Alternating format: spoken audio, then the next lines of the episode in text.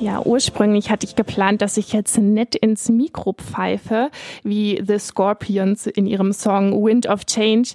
Aber ich kann leider nicht so cool pfeifen wie die. Deswegen lasse ich das lieber und stelle euch stattdessen ähm, unsere beiden Studiogäste vor, die jetzt hier bei mir im Studio sitzen und bei meinen Co-Moderatorinnen.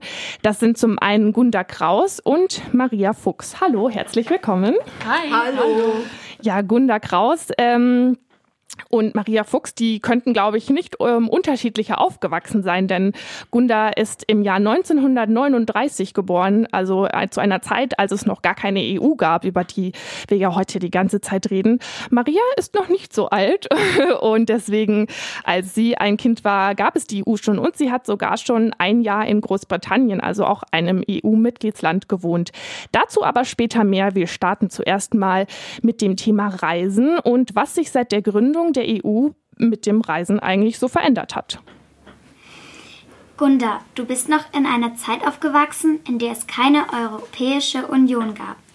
Hast du einen Unterschied mitbekommen vor und nach der Gründung? Ja, natürlich. Äh, vor der Gründung haben wir Pässe zeigen müssen. Wir wurden vom Zoll kontrolliert. Ganz krass war es, wenn man in die äh, Demokratische Republik, die DDR, ehemalige DDR gefahren ist, dann war es ganz, ganz krass. Und nach der EU, da war ich das erste Mal erstaunt, als wir mit dem Bus, äh, das Büro machte einen Ausflug, Architekturausflug nach Holland und wir wurden nicht kontrolliert. Wir fuhren durch diese Grenzstationen durch. Da habe ich geguckt und habe immer gesucht nach so einem Beamten, der uns anhält und uns befragt. Und kannst du mal beschreiben, wie dann so eine Kontrolle abläuft, also wie die abgelaufen ist, was dann passiert? Ähm, als ich das erste Mal in England war als Austauschschülerin, da sind wir mit dem Zug gefahren, 1954.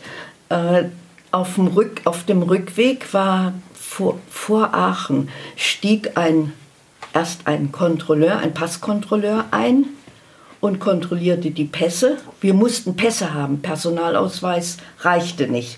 Und dann kam der Zöllner und sagte, aha, ja, hier verdiene ich noch Geld. Und ich hatte Cadbury Schokolade gekauft von meinem letzten äh, Groschenschillinge, sagen, äh, war richtig, und hab die, äh, wollte meinen Eltern eine Freude machen und meinem Bruder. Und die hat er mir abgenommen. Also das vergesse ich dem bis heute nicht. Das kann ich sehr gut verstehen. Heute können wir ohne Probleme in ein anderes EU-Land reisen. Gunda, ging das früher auch schon oder wie kann ich mir das vorstellen? Ja, wie ich schon sagte, es war nicht ganz so einfach. Äh, ganz schlimm war es eben halt eine Einreise in die DDR. Äh, das, bevor die, die Mauer fiel, sind wir auch mit dem Bus nach Berlin gefahren und da mussten wir im Vorfeld schon Listen ausfüllen äh, und dann kamen wir an die Kontrolle. Dann hieß es, die Listen sind nur in einfacher Ausfertigung. Dann musste ich die wieder abpinseln, noch einmal. Ich habe gesagt, Sie, junger Mann, haben Sie einen Kopierer? Dann kopieren Sie das doch bitte. Äh, ähm, das, ich ich äh, war da etwas aufmüpfig und das hätte auch ganz schief gehen können. Und das äh, ist ein ungutes Gefühl. Und auch ungut ist, wenn äh, mit Spiegeln unterm Omnibus geschaut wird, ob da sich ein äh, DDR-Flüchtling drunter versteckt hat. Äh, ins Ausland selber war halt, ja, Großbritannien, das war, ist heute noch Problem, ein Problem, wenn man in Heathrow ankommt am Flughafen. Also ich fliege nicht mehr nach England, habe ich mir geschworen, weil man eben zu sehr kontrolliert wird und ähm, ja, Schwierigkeiten hat. Und äh, auch nach Österreich, selbst nach Österreich hatte ich Probleme. Ich weiß nicht, ich, einmal habe ich, äh, hat er meinen Pass genommen und ist in das Häuschen reingegangen und denke, was, was, was ist denn jetzt los? Bin hinter dem hergegangen und habe ihm über die Schulter geschaut. Da hat er in dem Verbrecherregister nachgeschaut. Das war ja nicht im Computer, damals gab es das nicht, sondern es war eine Liste. Und da habe ich geschaut und habe dann gesagt, Kraus gibt es nicht. Das ist doch gut. Maria, wie war das bei dir?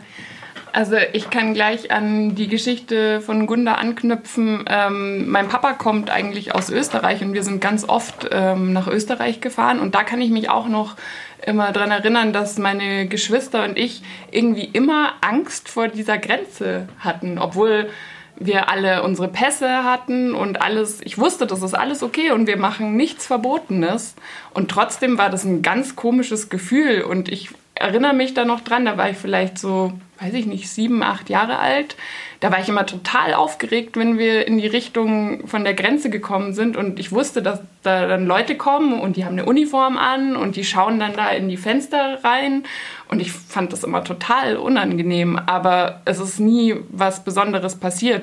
Ich weiß noch, dass meine Schwester, die hatte ein Kaninchen und das haben wir dann natürlich mitgenommen. Und ich glaube, man hätte eigentlich irgendwie so einen Impfpass oder sowas haben müssen, um das über die Grenze offiziell mitzunehmen. Und das hatten wir nicht. Und dann haben wir immer das Kaninchen unter einem Handtuch schnell versteckt. Wenn Ihr wir das also drüber geschmuggelt. Genau, ich habe Kaninchen geschmuggelt. Wie hat es sich dann angefühlt, an der Grenze kontrolliert zu werden?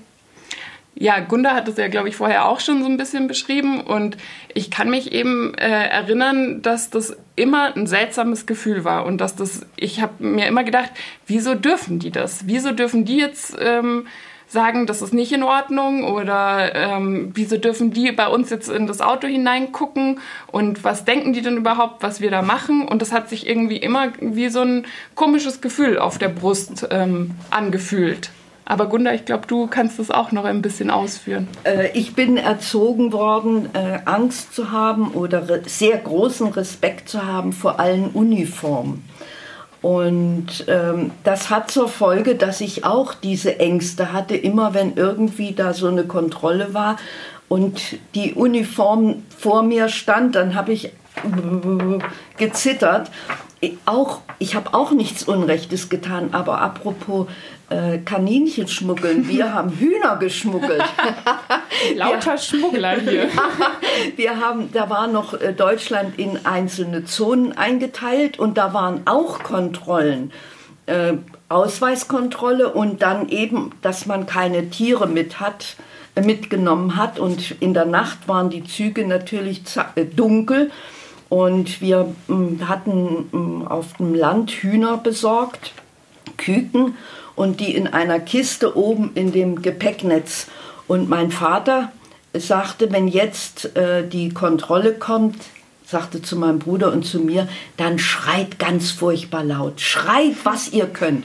Der kam mit einer Taschenlampe, leuchtete das Abteil ab und wir haben gebrüllt wie am Spieß.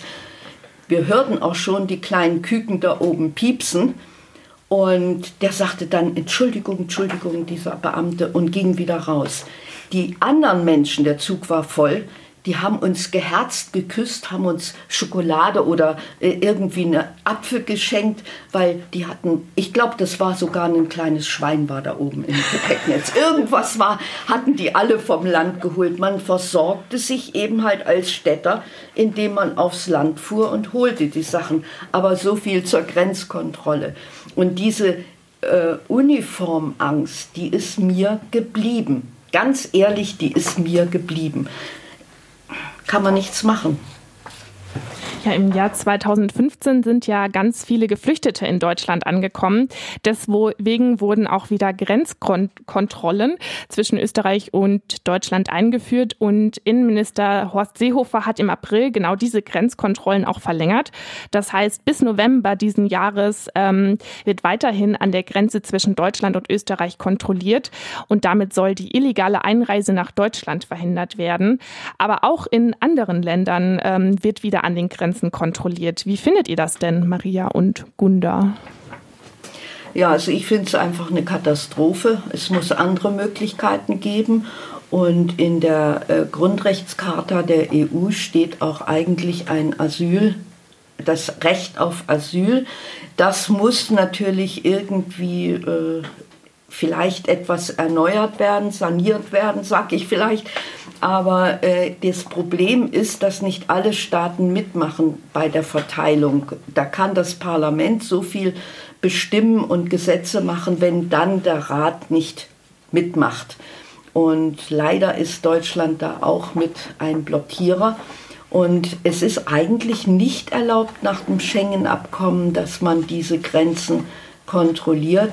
Aber gut, es ist nicht nur Österreich oder wir in Bayern, sondern es gibt auch noch einen, einen Herr Orbans, der sogar Stacheldraht gebaut hat. Also äh, das, ich denke aber auch, dass wir Verständnis haben sollten, zum Beispiel, dass äh, in Italien, dass die überflutet werden mit, äh, mit Flüchtlingen, dass wir da auch Hilfestellung leisten und da die unterstützen, die Flüchtlinge unterzubringen. Ja, ich finde auch ähm, das ganz schwierig, wieder höhere Grenzen hochzuziehen und Europa irgendwie nach außen hin äh, abzuriegeln. Ähm, ich kann mir das auch irgendwie gar nicht vorstellen, was wahrscheinlich auch ähm, klar ist, weil ich eine weiße Frau bin und ich werde wahrscheinlich nicht kontrolliert. Aber wenn andere Leute werden hinausgepickt und ähm, deren Pässe werden viel schneller kontrolliert. Und das ist, glaube ich, nicht das, ähm, wie es funktionieren sollte. Und ich glaube, die Politiker sagen ja immer, dass Grenzen und Grenzkontrollen dafür da sein sollen, dass man sich sicherer fühlt. Ich habe irgendwie nicht das Gefühl, dass ich mich seitdem sicherer fühle. Und ich glaube, das geht ganz vielen anderen Leuten auch so.